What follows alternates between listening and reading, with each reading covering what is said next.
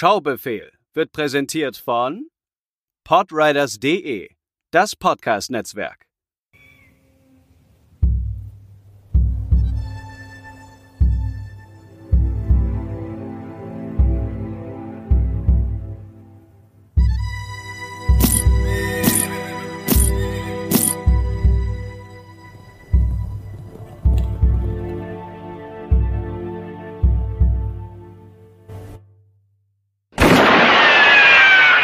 Hallo und herzlich willkommen zu einer neuen Ausgabe des Schaubefehls, dem besten Podcast, wenn es darum geht, sich beschissene Filme um die Ohren zu hauen und dabei zu meckern. und das würde ich so noch nicht mal sagen. Und wie immer dabei natürlich der liebe Matze. Hallo.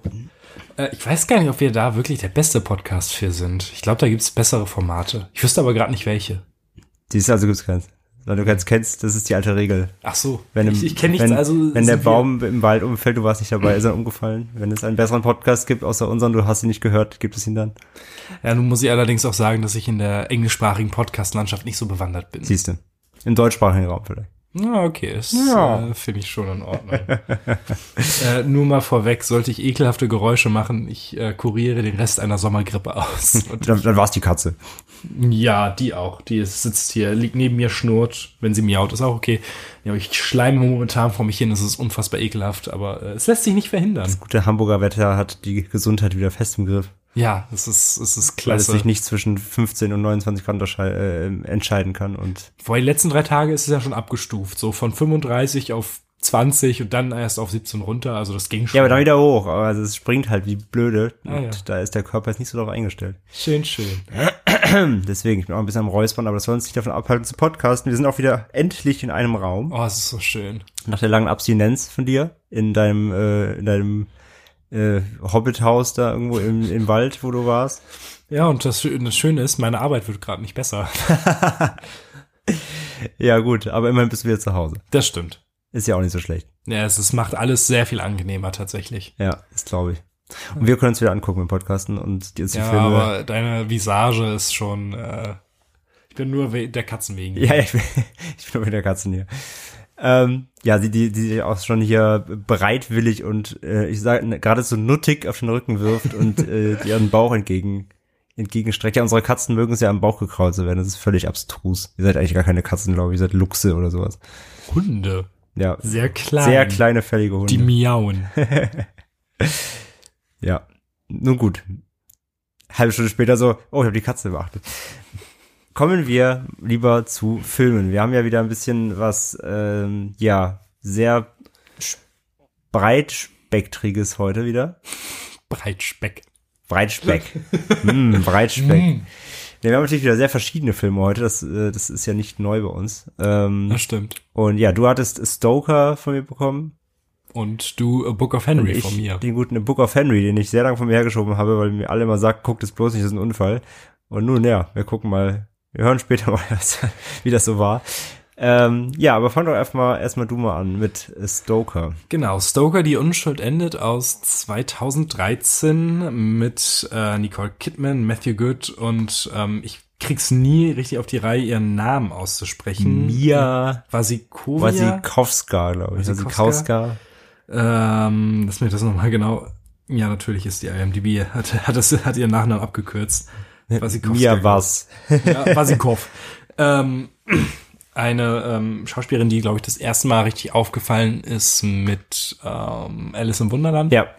Ja, Damals in 2010. das war ihre erste wirklich große, ja.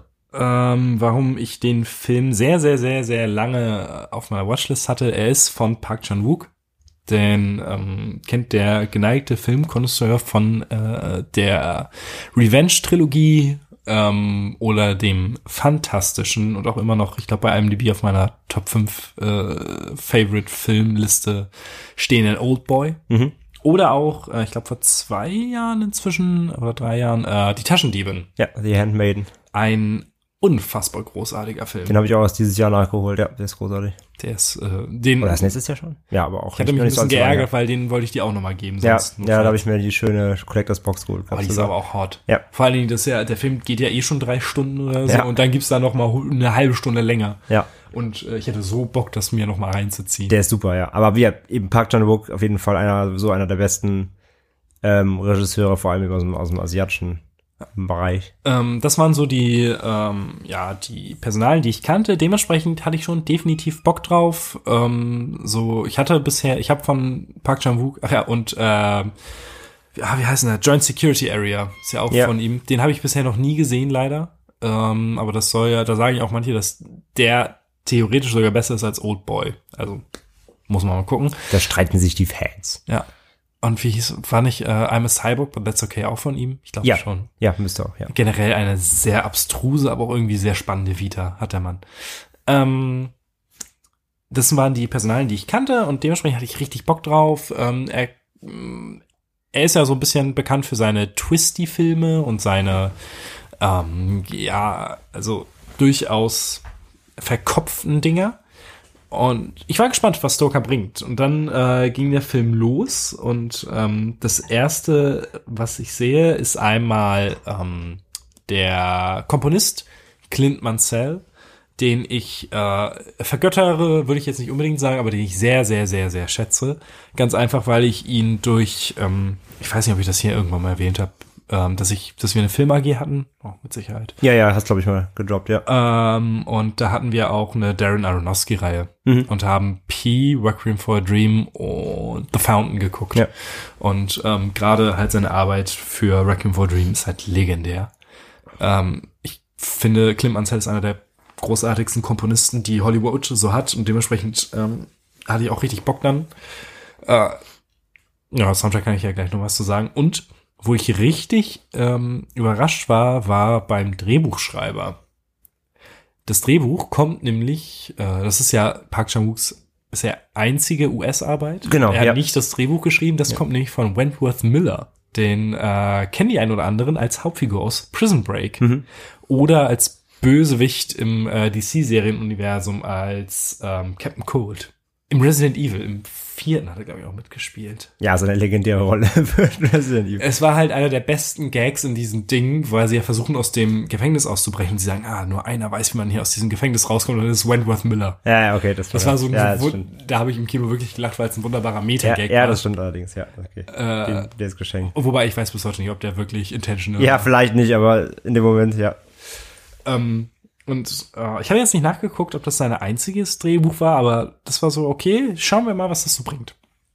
Und ja, äh, ich werde einmal aus der OFDB vorlesen, worum es äh, geht in Stoker mit dem sehr merkwürdigen ähm, und deutschen Untertitel Die Unschuld endet.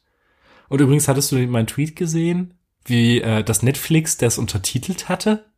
Nee. Ich habe das Bild noch.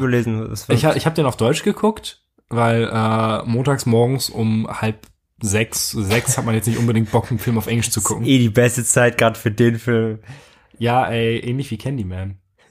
Es ist halt, ich habe halt sonst nicht die Zeit dafür und dann muss man sowas halt durchziehen. Oh, stimmt, da hast, du- da hast du mein, Media, mein Mediabook auch noch von Candyman Film da. Stimmt, ich weiß auch sogar, wo es ist. Sehr gut. Ähm, ja, und ich hatte ja auf Deutsch angemacht und auf einmal, als der äh, die Title Card kam, hat Netflix drunter einen Untertitel gemacht mit drei Vollpfosten drehen ab Stoker. Ist halt gut. Ich weiß nicht, was sich äh, der Streamingdienst dabei gedacht hat, aber ich fand es in dem Moment sehr lustig. Accidents happen. Ja. Ähm, ja, worum geht's denn laut OFDB in diesem Film? Die begabte, aber sehr verschlossene India Stoker, Mia Wasikowska, muss an ihrem 18. Geburtstag erleben, dass ihr geliebter Vater tödlich verunglückt. Dabei brennt sein Fahrzeug vollständig aus. Seine Beerdigung erlebt sie fast abwesend, während ihre Mutter Evelyn, Nicole Kidman, versucht Haltung zu bewahren, obwohl sie weder zu ihrem Mann noch ihrer Tochter eine enge Beziehung hatte. Im Gegenteil wehrt sich India gegen jede Berührung ihrer Mutter. India sieht einen Mann, der sich im Hintergrund der Gesellschaft aufhält. Er stellt sich als Charles Stoker, Matthew Good, vor und damit als Bruder des Verstorbenen.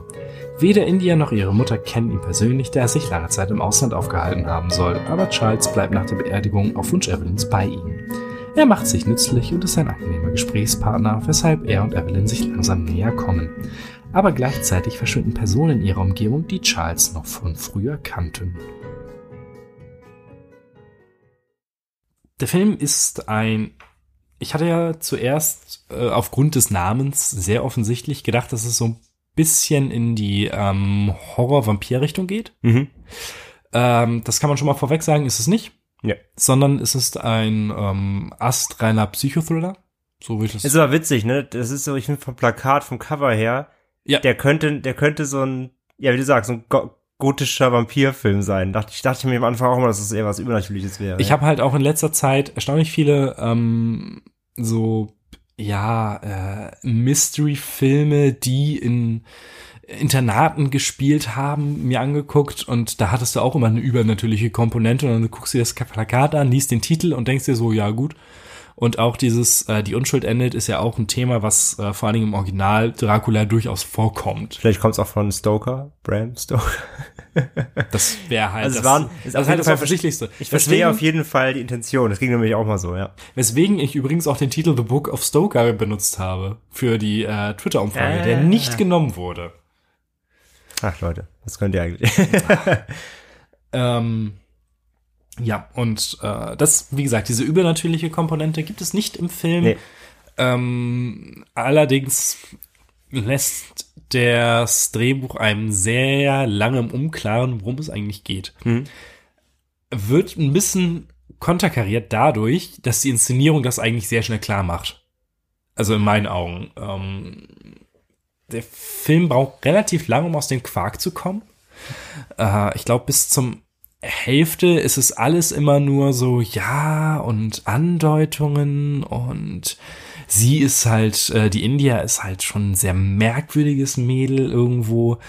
Ähm, man sieht andauernd, wie sie von ihrem Papa Schuhe geschenkt bekommen hat, immer Sneaker, was später auch noch zu einem sehr, ähm, ja, auf die Fresse Symbolismus führt. Ähm, und es ist generell eine relativ unterkühlte Stimmung irgendwo. Mhm, Und ja, dann ja. kommt halt dieser, ach, jetzt habe ich schon wieder Charles, Ja. kommt in die Familie und lockert das Ganze so ein bisschen auf, obwohl man auch bereits von Anfang an merkt, der ist creepy, der Dude.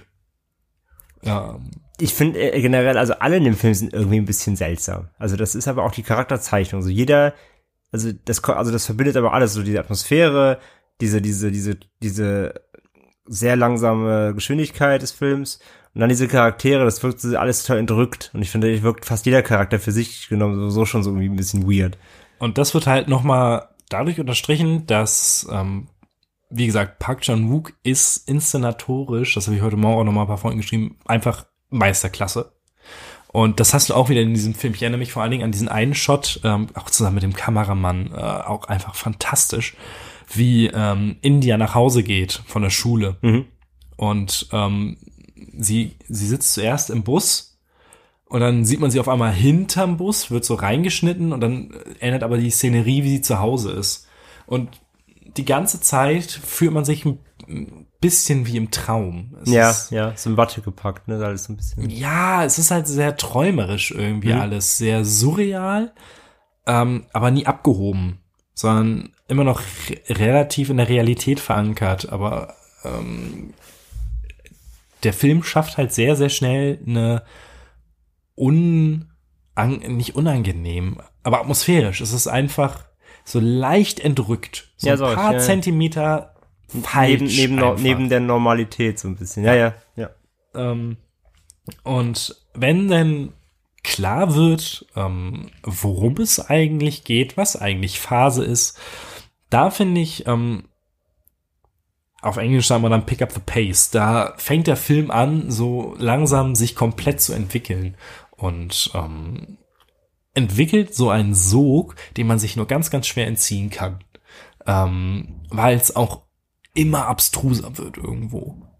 Ähm, und ist halt, äh, es ist super klasse gespielt. Also Ja. von allen drei Hauptfiguren. Nicole Kidman ähm, gerät so über zwei Drittel des Films so ein bisschen im Hintergrund, weil es dann eher um Charles und um India geht. Ja, Ähm, aber gerade im Finale ist sie wieder äh, voll dabei und ich, ich liebe diese Frau einfach. Ich bin großer Moulin Rouge Fan und äh, ich weiß nicht, ich, ich mag die, ich mag Nicole Ja, Kidman das ist ja eine super Schauspielerin. Ja. Ja. Dann äh, Mia Wasikowska ist, es ist halt scheiße. Ähm, macht es auch richtig gut. Mhm. Hätte ich halt nicht gedacht, weil dieses, ähm, es ist ja schon so ein bisschen wie die Alice-Rolle. Dieses ähm, nicht so richtig reinpassen und ein bisschen. Ich finde, das passt generell eh zu ihr. Ich finde sie sowieso so vom, vom Typ Mensch her. Sie Ja, sie ist halt als nicht so Schauspielerin, dieses, sie ist dieses Hollywood-Blondchen. Ne? Nee, überhaupt nicht. Also, und, und ich finde auch einfach, also als das sie ausstrahlt, ihre, ihre Attitüde, ihr Blick, so, sie ist so ein bisschen die moderne, ähm, weiß ich nicht, Christina Ritchie oder so, weißt du? ja, sie ist ein bisschen Christina Ritchie der, der 2000er. Ähm, sie, sie passt halt nicht so ganz rein, sie fällt eh so ein bisschen raus. Mit ihrer Optik, mit ihrer Ausstrahlung, mit ihrem, die hat auch so ein, ich finde so, ihr Gesichtsausdruck, die ist, der ist auch noch so ein bisschen, so ihre Mimik, die ist, die, die ist auch schon so ein bisschen so, da könnte alles drin stecken. Sie können gerade irgendwie alles falsch spielen, weißt du, also es, sie, sie, ihr kannst du so alles zutrauen irgendwie. Das passt auch so gut zu der Rolle, finde Ja. ich immer. Und äh, Matthew Good als, ich sag mal in Anführungszeichen, undurchsichtiger äh, Bruder ist halt auch schon ziemlich gut. Also ich mag den Kerl eh ähm, seit Watchmen Ja, und ähm, ist halt, der kann schon was. ja, wundert mich, dass ich den so selten sehe irgendwie. Ich habe das Gefühl, der sucht sich sehr seine Rollen sehr aus. Also er, der spielt jetzt nicht einfach so in random Müll mit, so quasi. Also entweder guten Agenten oder. Ähm, ich war, äh, wo ich das Drehbuch erwähnt habe von äh, Wentworth Miller, ich war ein bisschen äh, enttäuscht ist vielleicht ein zu starkes Wort, aber so ein bisschen underwhelmed. Okay. Weil wenn man einmal weiß, worum es geht, ähm, bringt der Film relativ wenig auf den Tisch, sondern verläuft in dem, ich sag mal, genre-typischen Bahnen. Ähm, bis auf das Ende. Das Ende ist nochmal äh, ein schöner Paukenschlag gewesen. Aber ansonsten ist es ja relativ vorhersehbar. Schon ein bisschen. Und ähm, wo ich auch ein bisschen enttäuscht war, der Film geht nur 90 Minuten oder knapp drüber. Der ist nicht so lang, nicht? Ähm, wo ich ja auch eigentlich auch immer ein Fan bin. Aber ich hätte gerne mehr gesehen von äh, India in der Schule. Weil da hat man nur so eine Handvoll Szenen, so zwei oder höchstens drei. Ja. Und ähm, da soll man dann irgendwie schon schnell mitbekommen, okay, so ist ihr Verhältnis zu den Mitschülern und äh, ja, da ist dann einer, der ihr so ein bisschen beisteht, aber das ist halt irgendwie nur in 20 Minuten wichtig und danach wird es auch wieder hinten übergekippt. Und das finde ich halt ein bisschen schade. Also generell außerhalb dieser drei, findet sehr, sehr wenig Charakterzeichnung statt. Aber wie die dann stattfindet, äh, gerade in den Szenen zusammen, also wenn India und ähm, die Mutter zusammen sind, ähm, die beiden spielen sich halt gegenseitig hoch. Das ist so großartig, sich anzugucken. Also es ist wirklich ähm, Schauspiel- und Regisseur-Kino. Ja. Und das ist halt schon sehr, sehr, sehr, sehr stark. Fandst du nicht äh, gerade, also das war so immer so mein Gedanke, also ich verstehe schon, was du meinst mit dem, ähm, dass man außerhalb quasi so dieser Dreiecksbeziehung nicht viel mitbekommt von anderen Charakteren, außer dann einmal, wo sie auch im Wald sind, wo es ja dann um diesen anderen Schülertypen da geht und so. Ähm, aber ich habe immer so das Gefühl gehabt, so das ist auch gar nicht so gewollt, eben weil es ja quasi so alles, was so außerhalb ihrer, ihrer kleinen Welt passiert, spielt ja auch keinen, also weißt du, wird ja verdrängt. Es geht ja, es geht ja wirklich nur um diese, um diese Konstellation, die da stattfindet, diesen, durch diesen Eindringling. Ich hätte das ein bisschen immer so verstanden, dass es auch gar nicht so, also dass diese Außenwelt auch extra so abgeschottet bleibt, weil es eigentlich gar nicht mehr, also es geht einfach nur noch um dieses, um dieses, um diesen internen Dass man so ein bisschen dieses Charakter, Isolierte diese hat. Isolation mäßig, genau. Das habe ich so ein bisschen verstanden. Sowas habe ich mal gesehen, aber ich verstehe schon, was du meinst, ja. Es ist halt, mh, ich hätte halt gern, einfach gern mehr gesehen, wie India, die so ein bisschen, die einfach sehr, sehr krass die Erzählperspektive dieses Films ist, wie sie mit der Außenwelt umgeht. Ja. Weil dann hätte man vielleicht auch noch ein bisschen mehr ihren Charakterwandel verstanden. Hm. Ähm, dann, ich hatte es schon einmal angekündigt, du hast unfassbar krassen Symbolismus in diesem Film. Ja, ja. Ähm, was nicht schwer zu lesen ist, aber eigentlich immer ganz schön findet. Und da ist halt, dieser deutsche Untertitel ist so auf die Nase. Also ich weiß gar nicht, ob der auf, äh, im Englischen irgendwie was ähnliches hatte. Ich glaube nicht. Also, ähm, das hätte einfach nicht sein müssen. Ja. Es ist nicht Disney-Level schlimm. Ja, das ist einfach doof. Ja. Aber ich glaube, der, also der A Toy Story, alles hört auf kein Kommando. ja, aber ich glaube, den, den, also diesen Stoker-Untertitel, den habe ich so auch noch nie gelesen irgendwo. Also der ist weder auf dem Blu-ray-Cover, ähm, der ist sonst eigentlich nirgendwo drauf. Also ich weiß nicht, warum die den da drauf klatschen. Aber ich weiß, ich weiß noch, dass sie den immer so beworben haben. Okay. Ja, ist auf jeden Fall doof. Vielleicht ist auch die Tagline. Aber naja, also ähm, insgesamt war ich doch äh, sehr angenehm überrascht, weil der Film hat nicht so einen guten Ruf, habe ich das Gefühl. Also IMDb lag ja irgendwo bei sechs oder sieben. Höchstens. Okay, ich, ich, ich hab gedacht auch, der wäre mal ganz gut bewertet, eigentlich mal Ja, 6,8. aufgenommen. Ja. Ist nicht- Ist nicht schlecht jetzt halt, ne? Ne, und 58 Metascore. Hm. Also ist jetzt nicht so Bombe. Ähm, ich glaube, das lag einfach, liegt vielleicht so ein bisschen an den doch krassen Erwartungen, die man hatte. So, ey, Park Chan-wook und der hat jetzt Budget und dann schauen wir mal, was der in den USA so macht. Ähm, ich finde trotzdem, dass sich sein Stil sehr, sehr gut auf den ähm, US-Markt übertra übertragen hat. Und ähm, ein durchaus empfehlenswerter Film, auch für Leute, die jetzt vielleicht ein bisschen schreckhaft sind. Und ähm, es ist halt sehr, ein bisschen verkopftes Spannungskino. Also gerade so der Anfang, wo man India sieht, wie sie durch ein Feld läuft und hat so ein Voice-Over. Das hat so ein bisschen was Terrence Malick-mäßiges. Ja, ich weiß, was du meinst, ja. Ähm, Wobei ich hatte, aber ich, ich finde tatsächlich, er ist gar nicht so künstlerisch, wie er immer gehandelt wird. Nee, also da ist, ein, da, ist noch ein bisschen da ist ein. Handmaiden auch zum Beispiel viel arthausiger. ja, gerade durch die. Erzählperle. ich finde Stoker ist da schon, also man merkt schon den US-Vibe dahinter. Ja, aber ich finde es trotzdem. Er ist schon relativ straight, auch wenn er, auch wenn er verkaufte Momente hat, ist er eigentlich schon relativ straight erzählt. dennoch merkt man halt seine Handschrift. Und ja, das auf jeden Fall. finde ich ähm, eigentlich sehr beeindruckend. Ja. Ähm, und einfach weil ich es noch nicht genügend erwähnt habe, der Film sieht auch einfach unfassbar gut aus. Ja. Also der Kameramann hat ganze Arbeit geleistet. Manche Frames sind so perfekt gewählt.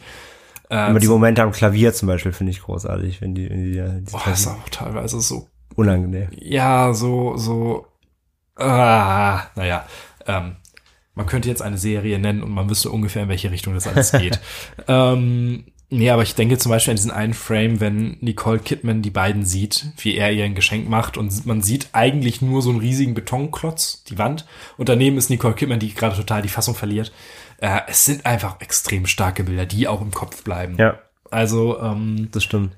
kann man sich definitiv mal angucken. Ist ähm, jetzt von den drei äh, Wook-Filmen, die ich gesehen habe, ist es der, ich sag mal in Anführungszeichen, schwächste. Mhm. Aber es ist immer noch ein verdammt starkes Teil. Dann, äh, dann bin ich ja zufrieden, dass du, dass du auch zufrieden warst. Ja, also zufrieden, definitiv. Ähm, ich war am Anfang, als ich fertig war mit dem Film, ein bisschen, Ja, wie sagst underwhelmed, ne? ja, aber äh, es ist auch so ein Ding, wenn ich da manchmal ein bisschen länger drüber nachdenke, da fällt mir doch auf, wo die Qualitäten von so einem Ich habe den zweimal bisher gesehen und ich glaube, das ist auch so ein bisschen so ein, der ist auch so ein bisschen ein Grower, der kommt. Also der, mit dem Rewatch holst du noch mehr raus. Okay. Weil du relativ, weil er hat ja schon dann, er ist ja schon recht twisty dann. Auch wenn du halt natürlich einiges vorahnen kannst, so, aber du kannst ihn doch noch so, auch so ein bisschen nochmal noch anders aus einem anderen Blickwinkel sehen, wenn du ihn nochmal guckst und dann auch schon weißt, wohin es geht.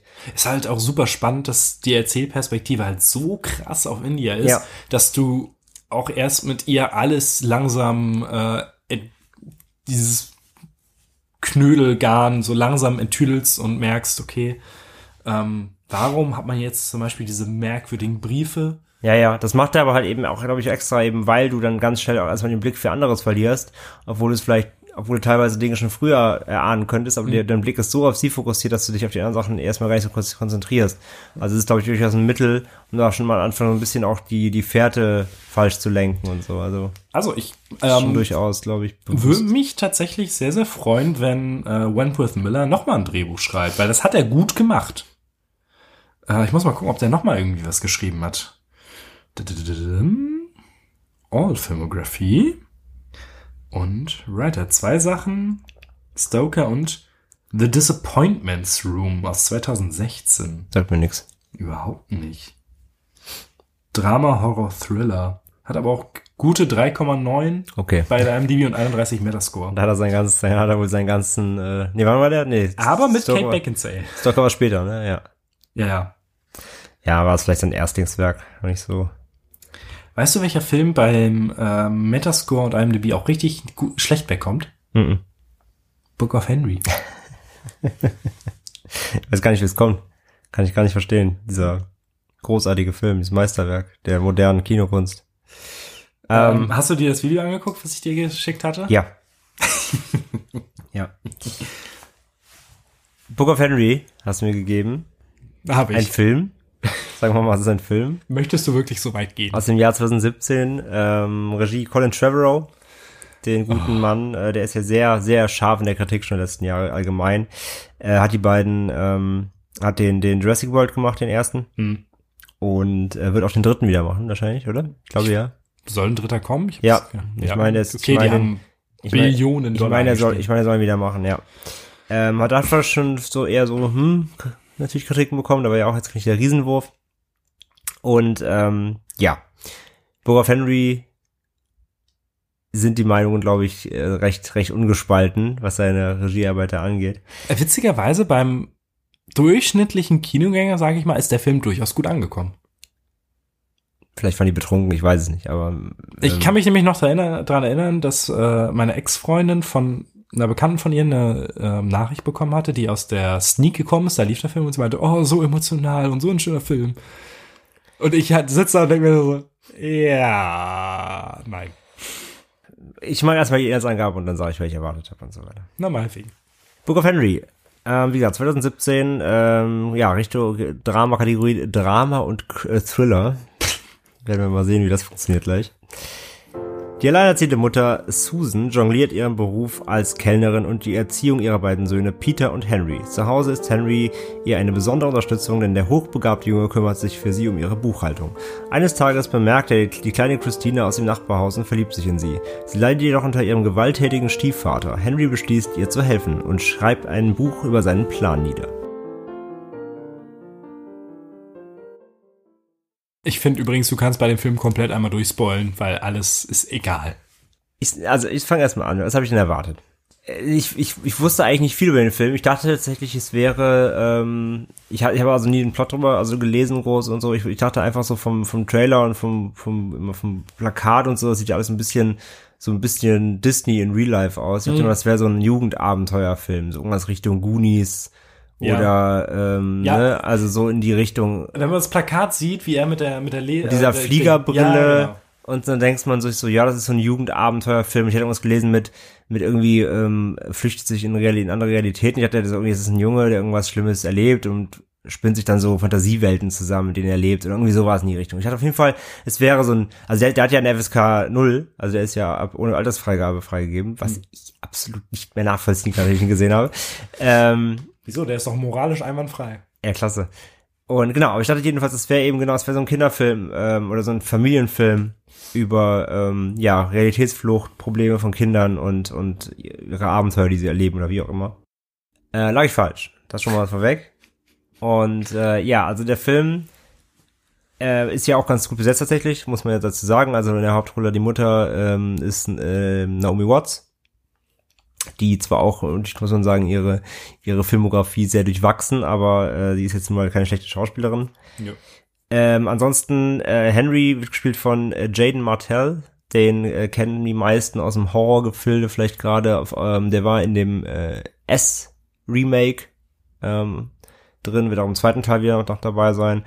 Äh, da hat er gerade auf jeden Fall äh, für Rummel gesorgt letztes Jahr. Und ähm, der Bruder wird gespielt von Jacob Tremblay. Das äh, ist der Junge aus, zum Beispiel aus The Room, dem Oscar. Nicht The Room. Nicht The Room, sondern Room, ähm, der Oscar-Film oder auch ähm, Before I Wake, so ein, so ein Horrorfilm, äh, da hat er auch den, das Kid gespielt.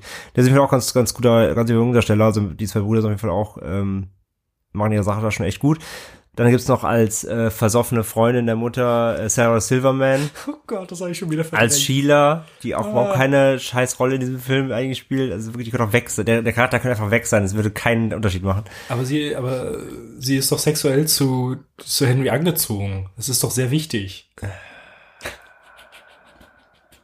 Das ist so furchtbar. Ah! Ja, ihre Titten fallen immer halb raus. Das ist eigentlich alles, was sie im ganzen Film macht. Und dann als eben als Nachbar, der äh, böse, böse Nachbarsmann, der die Stieftochter malträtieren soll, äh, die Norris. Der große die Norris. Ähm, ja, muss man glaube ich nicht so viel zu sagen. Starship Ähm, und Co. weil ich ähm, unfassbar großer Pushing Daisies Fan bin, der ähm, äh, in einer Rolle eines, ähm, ich glaube, er ist sogar ähm, hier Brain Surgeon, also Gehirnchirurg, äh, Lee Pace. Der Kuchenbäcker, den man noch ansieht, dass er für seine Rolle als Ronan the Accuser in Guardians of the Galaxy trainiert hat. Du hast recht, Lee Pace ist drin, ja. Weil der einfach, also so ein, so eine Kante als äh, Gehirnchirurg, Respekt. Ja, wir haben Captain Marvel zuletzt noch drin, genau. Ja. Ja, was ist, was, was macht denn der Film? Und warum ist der so komisch? Also ich habe auch mal geguckt, ähm, weil ich gleich vorweg sagen muss, das Drehbuch hat, glaube ich, besoffener Off of Crack geschrieben, der nicht älter als zwei Monate alt was er gewesen sein konnte. Ähm, ich dachte erst, das Buch hätte auch Trevorrow geschrieben, hat er nicht. Nee. Äh, seine Writer, Writer äh, trägt den Namen Greg Hovitz, ist auch seine einzige Arbeit bisher und ich glaube, es wird seine letzte einzige bleiben, nach dem, was er da fabriziert hat. Ähm, also das Die Story hinter dem Drehbuch hast du mitbekommen, ne? ja, ja. ja. Ähm, also es ist wirklich, der Film beginnt quasi als im Grunde lückenloses Familiendrama eigentlich erstmal. Und ich muss sagen, der ganz, der, der Anfang, so der Auftakt, der hat mir erstmal gar nicht so schlecht gefallen. Also es geht eben wieder um, um diesen Henry, der hochbegabt ist, also der ist, der ist super smart. Ist ein bisschen nervig, weil er so ein kleiner Klugscheißer ist, aber geschenkt so, das ist, das passt aber zur Rolle. Ähm, so, die Mutter ist halt alleinerziehend überfordert, so, und er ist, die ist halt super froh, dass das er halt auch viel helfen kann. Denn er ist, weil er so smart ist, ist er zum Beispiel eine super Hilfe und macht ihr zum Beispiel äh, die Buchhaltung zu Hause äh, und kümmert sich um ihre Finanzen, was man seinem, wie alt ist er, zehn oder so, elf, glaub, elf. oder elf Jahre alten Sohn dazu anvertraut. Denn Naomi Watts hat als Mutter nichts Besseres zu tun, als während der Sohn die Buchhaltung macht, äh, hängt sie vor der Xbox und spielt Gears of War. so. Das, die Szene kommt ungefähr nach 15, 20 Minuten das erste Mal. Das macht sie öfter. Zweimal, glaube ich. Und ich dachte, jetzt siehst du mal, da saß ich ja vor, so, was? Also, erstmal, bei einem, in einem FSK 0 Film Gears of War zu zeigen. Stimmt. Der ist zwar nicht mehr, es ist zwar nicht mehr indiziert, aber trotzdem, es ist ein 18er Shooter. Man sieht Gameplay im Spiel, im Film. ähm, dann halt, wie Naomi Watts halt Xbox spielt, da kriege ich, da kriege ich Hirnkrämpfe. Ähm, okay, der, der, also es ist auch, es passt halt zur Szene, weil Harry macht sich auch immer so lustig, wie sie spielt. Aber ja, es ist so also es ist schon mal so eine abstruse Szene, direkt relativ am Anfang. Wo fällt mir gerade ein, in ähm, Jupiter Ascending wird Dark Souls im, äh, mit zwei Controllern gespielt, von zwei Leuten gleichzeitig. Den habe ich nicht gesehen und ich weiß schon warum, offensichtlich. Uh! Hau ab. das ist, das ist, das ist der mit äh, Dings, ne? ja, Ähm, mit äh, Mila? Kunis, Mila Kunis, und ne? Channing Tatum Gottes Willen. von den Wachowski Geh weg. Geschwistern. Geh fort, geh fort mit deinen Schauspielideen. Ähm, genau, und ja, er ist halt super smart und hilft allen und ist ganz toll und ähm, ja, die Mutter kümmert sich auch von über ihre beiden Söhne und so weiter und so fort. Und ja, in der ähm, der der Henry, wie gesagt, der hat sich dann so ein bisschen in seine Nachbarin äh, verguckt, ähm, die auch eine Klassenkameradin eben von ihm ist. Und so ein bisschen, bisschen die typische ähm, Kinder, also, also sind, sind ja keine, keine Teenies, sind halt Kinder, aber sind so ein bisschen so, hm, hm, bisschen äh, äh, Schmetterlinge im Bauch und aber sind beide eben super schüchtern auch und und äh, kommen nicht so aus richtig aus dem Quark, um sich da mal zu verabreden oder so. Und äh, sondern was macht man nämlich sonst, wenn man sich nicht traut, die Nachbarin anzusprechen? Man stalkt ihr durchs Fenster nach, natürlich, was man so macht. Äh, Henry beobachtet sie dann immer wieder mal äh, nachts äh, durchs, durchs Fenster und ihr, ihm, ihm kommen dann so ein paar Dinge so ein bisschen spanisch vor. Und er äh, ja, vermutet dann, dass sie eben ähm, häusliche Gewalt erfährt. Goddammit, Janice! ja, äh, sie hat dann auch irgendwie mal hier und da mal so Bruises, ne, so Wunden oder hier mal so einen blauen Fleck und so und in der Schule und er, er ist natürlich dann einer ganz heißen Sache auf der Spur und verdächtigt da eben den Stiefvater oder ähm, ich am Anfang denken sie sogar, das ist der Vater, da kommt er später aus, der Stiefvater ist auch scheißegal. Ähm, dass die Norris eben da äh, Gewalt, Gewalt äh, zu Hause ausübt gegenüber ihr. So, das ist erstmal so die erste, ähm, weiß ich nicht, grob die erste Hälfte des Films fast. Ähm, und da war ich noch so, ja, okay, sind wir weirde Momente irgendwie drin, ist alles so ein bisschen, hm, okay, welche Richtung geht das? Aber war noch irgendwie so halbwegs, ja, ich bin irgendwie noch, noch dabei im Kopf. Wie gesagt, Selbst da Auch sind wenn- schon ja, einige, das sind- einige Drehbuchdinger drin, wo du denkst, Natürlich, das, ich sag ja, auch wenn dann eben, wir dann, dann äh, halt irgendwie diese Sarah Silverman da irgendwie so besoffen ständig durchs Haus stolpert Und, und Aber das ist halt das Geile. Du meintest ja am Anfang schon, ja, und Naomi Watts struggelt so ein bisschen mit der Erziehung der Kinder. Auf der anderen Seite meintest du aber auch schon, ja, und sie ist liebevoll erziehend. Das ist halt genau das Ding. ja, So am Anfang versucht der Film dir zu erklären, ah, und das ist so schwer mit ihr als alleinerziehende Ja. Mutter. Die wohnt in einem wunderschönen Haus und sie ist total lieb zu den Kindern und hat hin und wieder mal, macht sie was anderes, als sich andauernd um ihre Kinder zu kümmern. Ja, Das ist so abgefuckt. ja. Also es ist jetzt kein, die leben halt nicht in einer Mülltonne und sind so voll so und sind da im Ghetto-Life, haben kein Geld für nichts, sondern die legen, ja, wie du sagst, die haben ein schönes Haus, die zockt ganz halt Xbox auf einem 40, 70 Zoller und, äh, und der Sohn macht ihre Buchhaltung. Also eigentlich Good Life so. Äh, wenn, du- wenn du mal einen abgefuckten, ein abgefucktes äh, äh, wie Lebensumstandsding haben willst, guck dir 13 an oder so. Also das geht sicherlich anders, absolut richtig, ja. Ähm, also dafür, dass sie so, dass es so schwer haben soll, scheint es, scheint es ganz gut zu funktionieren. Wie gesagt, da sind so ein paar Schnitzer immer wieder drin, das merkt man schon. Aber das ist alles noch nichts, noch nichts zu dem, was, äh, was dann später eben passiert. Und äh, ja, dann kommt quasi der, der erste große äh, Twist des Films. Und ich spoiler den jetzt, weil es mir echt scheißegal ist. Nämlich, ähm, Henry muss ins Krankenhaus, er bekommt nachts einen Anfall. Und im Krankenhaus stellt sich raus, er hat Krebs. Äh, Henry hat einen Hirntumor und der ist nicht operabel. Und plötzlich switcht der Film eben von so ein bisschen Drama-esk, aber eher noch ähm, familienfreundlich, sag ich mal, switcht er eben komplett um in, wird halt ein eiskaltes Drama. Oder möchte er zumindest werden.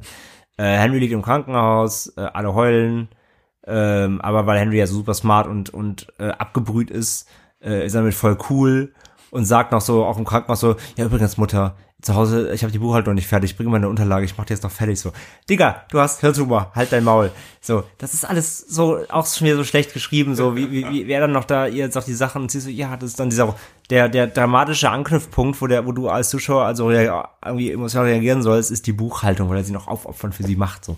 Ja, okay, leck mich. Ähm, Gut, das ist, geht auch, das ist dauert auch alles gar nicht so lange und äh, Henry, äh, ja, ähm, stirbt dann eben. Und dann wird's erst richtig weird, denn dann switcht der Film plötzlich in irgendwie ein, ein tote Mädchen lügen nicht Szenario.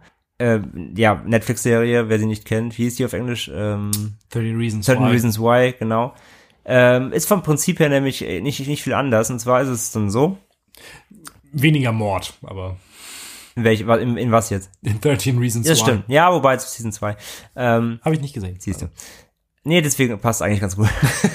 äh, und zwar geht es nämlich dann äh, da, darum, dass, ähm, das ist quasi auch die, jetzt, jetzt kommt quasi die Krux des ganzen Films und ihr, ihr merkt jetzt so langsam, wir werden uns so langsam dem nähern, wo ihr auch die äh, FSK hinterfragen werdet. Ähm, die Krux des Ganzen ist nämlich, dass äh, Henry nach seinem Tod, ähm, beziehungsweise nicht nach seinem Tod, sondern äh, schon vor seinem Tod natürlich, ähm, hat er seine Memoiren niedergeschrieben.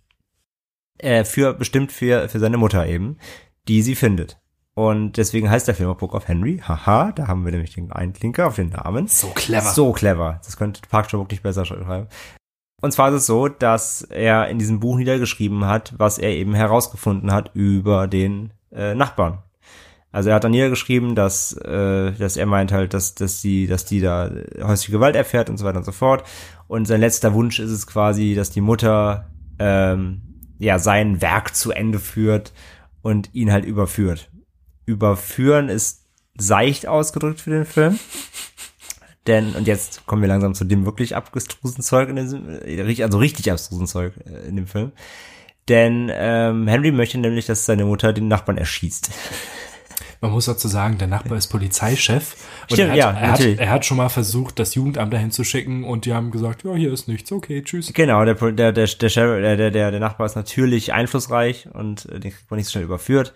Von daher müssen andere Mittel walten. Einzige logische Konsequenz, ihn umbringen. Ganz genau. Äh, sehe ich natürlich auch so.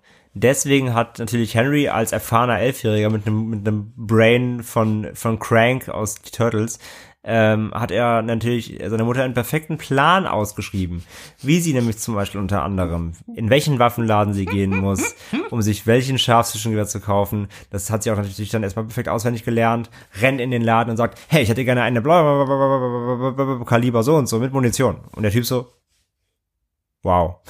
Und sie kriegt das Gewehr. Denn wir sind in den USA, meine lieben Freunde. Wir sind in den USA. Kein Problem. Waffenschein. Wer braucht es schon? Die NRA freut sich. Und sie bekommt natürlich das Scharfschützengewehr. Und, oh, ich weiß gar nicht, das ist alles so furchtbar. Dieser Film wirklich driftet dann in ein Szenario ab, wo du dich die ganze Zeit nur fragst, so wirklich, wie hart auf Drogen musst du sein, um sowas zu schreiben und wie krass musst du irgendwie beim Schreiben oder auch wenn dann, welcher Produzent, wenn du das hinlegst, denkt sich, ja, das ist eine geile Idee. Also ganz im Ernst, ein, ein Elfjähriger befiehlt oder äh, instruiert seine Mutter dazu, einen, einen Menschen zu töten, weil er glaubt, dass das Kind halt äh, äh, missbraucht wird oder, oder geschlagen wird oder was auch immer. Da, der, ich sehe nichts Falsches damit. Dieser Weg dann daher wird, ist dann wirklich, dann, dann, oh, ich kann, ich weiß nicht, das ist alles wirklich, ich, ich kann gar nicht mehr in Worte fassen, wie furchtbar das dann alles einfach nur noch wird. Ähm, Möchtest du noch ein bisschen über die Jesus-Allegorien reden? Nee, eigentlich, eigentlich gar nicht. Ey, wirklich. Also, das ist alles so, das ist alles so Hanebüchen. Wie kommt man denn auf so eine Scheiße? Aber das ist ja die Geschichte vom Drehbuch, dass der Kerl das über 20 Jahre lang geschrieben ja. hat. Und das merkst du einfach.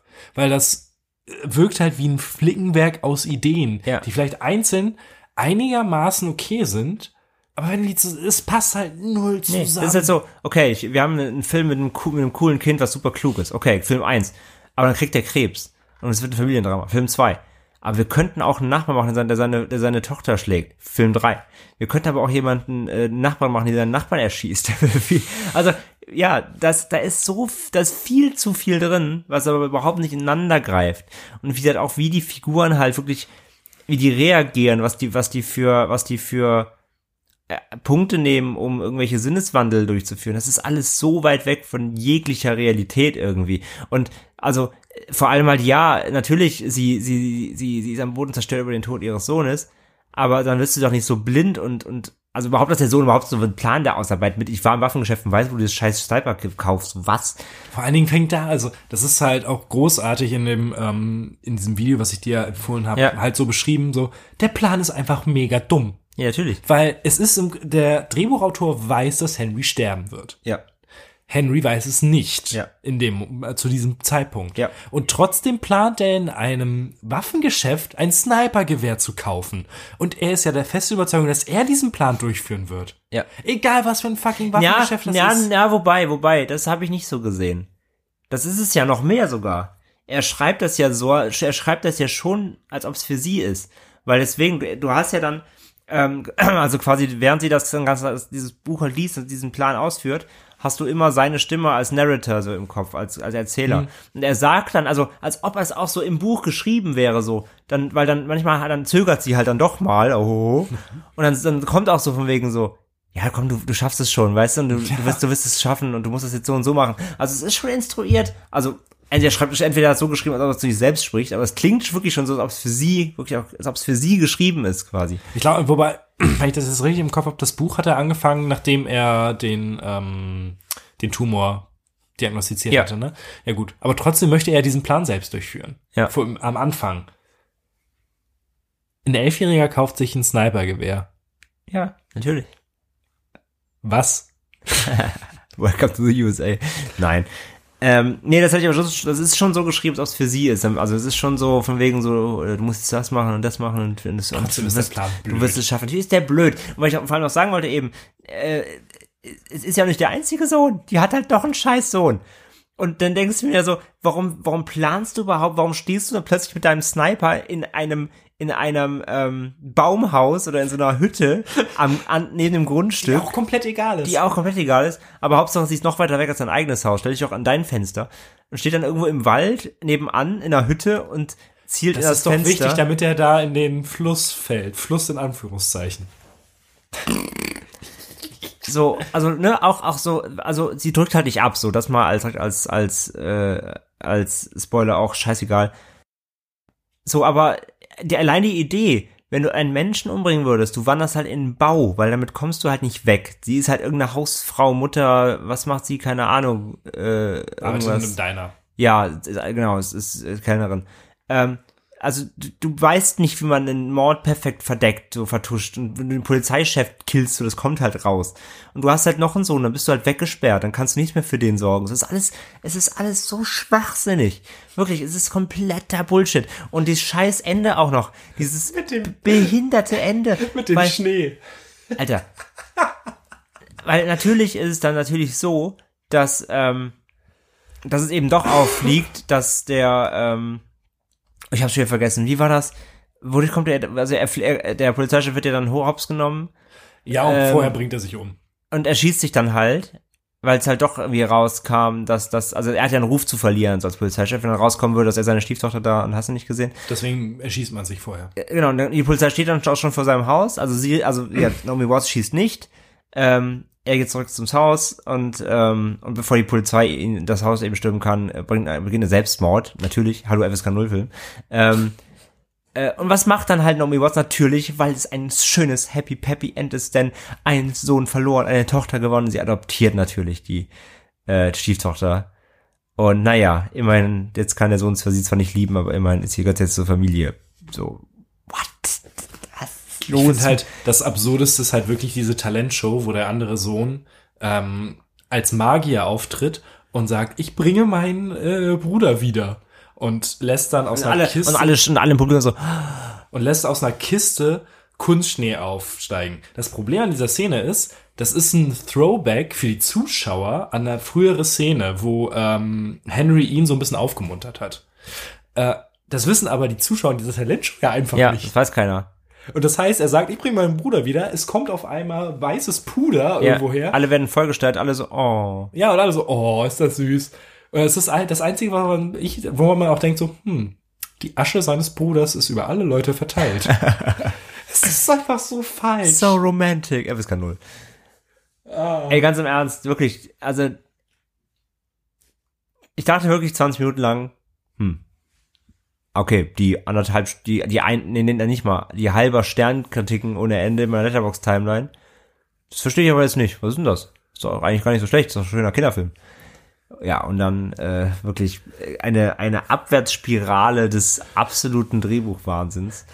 ähm, wie gesagt, ich verstehe nicht, wie man, wie man das verkaufen kann, dass das jemand, wirklich dieses Buch jemand abkauft. Ähm, und die, ja, die- wie hat auch die, und die Regie, ich meine, klar, mit so einem scheiß Buch kannst du nicht viel anstellen, aber ja, die, der ganze Film ist halt wirklich so seltsam dilettantisch auch gestaged und Es ist auch, wenn man sich Interviews anguckt, Trevorrow ist so überzeugt davon, dass das der geilste Film aller Zeiten ist. ja, ja. Es ist so ein, es ist so, ja, und äh, wie war das? Henry ist ja mehr über emotionale Intelligenz. Das ist der größte Arsch in diesem gesamten Film. Ja, sag ich ja. Der hab ich ja gerade gesagt, dass der das Problem ist halt, dass er so klug ist, ist halt der letzte Klugscheißer. Der ist halt nur ganze Zeit am rumkidsplainen und erklärt den allen, wie die Welt funktioniert und der ist so unangenehm. Das Schlimmste an der menschlichen Natur ist die Apathie, Apartheid, äh, nicht Apartheid, Apartheid hier, Apathy. Ja. Also, Junge. Ja, das ist halt, er ist so, er ist halt elf und erklärt halt allen die Welt. Also er ist, der ist der nächste Nietzsche, so, leckt mich am Arsch. Also ganz im Ernst. Nein, der, der, du, du kaufst den Film halt wirklich einfach nichts ab von dem, was er da macht. Wirklich gar nichts. Angefangen von der Connors, äh, Gears of War spielenden Naomi Watts, äh, bis hin zur snipenden Naomi Watts, bis alle wirklich, das ist alles ein unfassbarer Schwachsinn. Und wie du schon gesagt hast, da stecken halt echt verschiedene Filme, äh, verschiedenste Ideen, die jemand da irgendwie mal auf die Leinwand bringen wollte, stecken halt alle in einem Film, in einem Drehbuch. Und das funktioniert halt wirklich. Da keine, keine zehn Minuten passen da irgendwie zusammen. Alle zehn Minuten hat der Film irgendeinen, irgendeinen komischen ähm, Emotionssprung, der überhaupt nicht auffangbar ist. Und äh, natürlich auch so Szenen dann, wie halt wie die besoffen Sarah Silverman äh, auch dann ins Krankenhaus kommt und dann scherzt sie noch so rum, weil sie neckt ihn ja immer und äh, weißt du, dann, dann, dann plötzlich am, am, am Totenbett so ist ja plötzlich völlig nice zu ihm, voll nett so hier und bist, bist ja eigentlich ganz cool. Und er dann so, äh, auf mich hier, auf mich so zu behandeln, sei lieber ein Arschloch zu mir, so bist du halt. Das ist cool für mich. Weißt du, so, oh, so, oh, so redet kein Elfjähriger und vor allem ein Elfjähriger, der gerade am Verrecken ist, so. Was ist denn los? So, das ist, diese Dialoge sind so aus dem Arsch gezogen. Das ist alles so komplett unreal. Wirklich, nee. Aber du verstehst, warum ich dir diesen Film gegeben habe, warum ich auch gesagt habe, es ist ein moderner Man Klassiker muss bereits. ihn schon also theoretisch muss, man muss schon sagen, man muss ihn mal gesehen haben, weil das ist wirklich, das kannst du, glaube ich, nicht, das glaubst du nicht. das ist schon wirklich abgefahren. Also wie ich, wie hat, was mich die ganze Zeit gefragt habe, einfach ist wirklich, wie hat der den Verkauf bekommen, diesen Film? Weil das liest du doch, dieses Drehbuch, und denkst du, seid ihr völlig ba Banane irgendwie. Also das wirklich, verstehe nicht. Das ist wirklich, das ist wirklich ein moderner Unfall, ja. Ist der moderne The Room so ein bisschen. Nur halt, er hat ja schon Produktionsvalue, so klar. Ähm, aber ja, umso, umso, umso, umso schlimmer ist es, was bei rumgekommen ist, so. Und gerade auch mit den Darstellern, wie gesagt, mit denen hättest du sicherlich einen guten Film auf die Beine stellen können. Hättest du nicht so ein unfassbar dämliches Drehbuch gehabt einfach und ja. Ja, also im Endeffekt, ja, also natürlich äh, kann ich wirklich gar nicht empfehlen als als Film oder so wirklich. Es ist wirklich ein krasser Unfall. Ähm, moralisch höchst verwerflich einfach und äh, wobei moralisch verwerflich ist es das wirklich? Es ist einfach dumm. Es ist es ist völlig irrational. Es ist ja nicht, also, weißt du, Naja, es der Film verkauft dir sehr, sehr lange, dass die richtige Möglichkeit ist, um diese Situation jemanden zu zu lösen, töten. dass die richtige Ja. Lösung Mord ist. Ja. Ja, ja, doch, schon, kann man schon so sagen. Aber jetzt, am Ende, am Ende des Films ist es aber trotzdem zu egal, weil der Film halt sonst auch so halt Hanebüchen ist. Das ist, es ist ja fast eine, ey, das, also, das, da geht jetzt fast als Comedy durch, wenn er nicht sich so ernst nehmen würde, ne? Also, ja, aber ja, ganz im Ernst, wenn man das wirklich mal erleben will, er ist, er ist gerade auf Prime, ähm, for free, wer Prime hat, Amazon, äh, guckt ihn euch mal an. Ist schon wirklich, ist schon, muss man wirklich mal gesehen haben, das zu glauben, was da abgeht, irgendwie. Ähm, ja, aber ins Regal stellen würde ich mir auf keinen Fall. Das dann möchte ich abraten. Aber wieder Prime kann man mal machen, ja. Schön, schön, schön. Uff, uff, uff, uff, ey. Was denken sich manche Leute dabei, wenn die solche Filme produzieren? Wirklich. Äh, ich werde mal in meinen Rucksack greifen für dich für nächste Woche. Ich bin sehr gespannt. Ähm, ich bin so ein bisschen durch mein Regal gegangen und da sind mir zwei Filme aufgefallen. Den einen möchte ich noch mal selbst sehen, weil das ist ein bisschen lange her, dass ich den geguckt habe. Und den anderen, äh, den habe ich auch ewig nicht gesehen. Den habe ich mir irgendwann mal gekauft, weil ich gelesen habe, auch soll ganz gut sein. War doch einigermaßen überrascht und äh, vor allem war ich überrascht, als ich gesehen habe, dass du den anscheinend laut Letterbox noch nicht kennst. Denn es ist ein Genrefilm. Oha. Es geht nämlich, äh, ja, das ist um den hier. Ah. Hell. Also nicht hell wie Hölle, sondern hell wie Deutsch. Hell. Ähm, Ja, wobei, es ist Auslegungssache, glaube ich. Ja, gut, ich glaube, das ist vielleicht auch so ein Wortspiel, aber. Nee, habe ich tatsächlich noch nicht gesehen. Habe ich tatsächlich noch nicht gesehen. Der ist von. Lange her. Ist auch ewig, also ich habe den bisher auch nur einmal gesehen. Ähm, erinnere mich aber noch, dass ich den echt gut fand. Ach genau, Emmerich, Emmerich und Emmerich war äh. Exec Producer, genau. Mit Lars Eidinger. Ja, ja, ja. Der lief auch damals. Ja, steht sogar drauf. Ähm, lief auf dem Filmfest, ja. Auf dem Fantasy Filmfest. Hm. 2011. Stimmt. Ist Und hat, den und hat den Publikumspreis gewonnen damals, Fresh Blood. Wie gesagt, guck ihn dir an. Äh, es ist ein Genrefilm und ähm, ich fand ihn stark damals. Ähm, und hat auch durchaus gute Bewertungen, wenn ich das richtig gesehen habe. Äh, bin gespannt, was du sagst. Habe ich irgendwie immer, ist auch so ein Film. Ähm, immer so einen Namen im Kopf, aber auch halt irgendwie nie geguckt. Ich weiß nicht warum, weil ich auch wieder dieses, das ist ein deutscher Film, aber ist ja eigentlich auch Quatsch.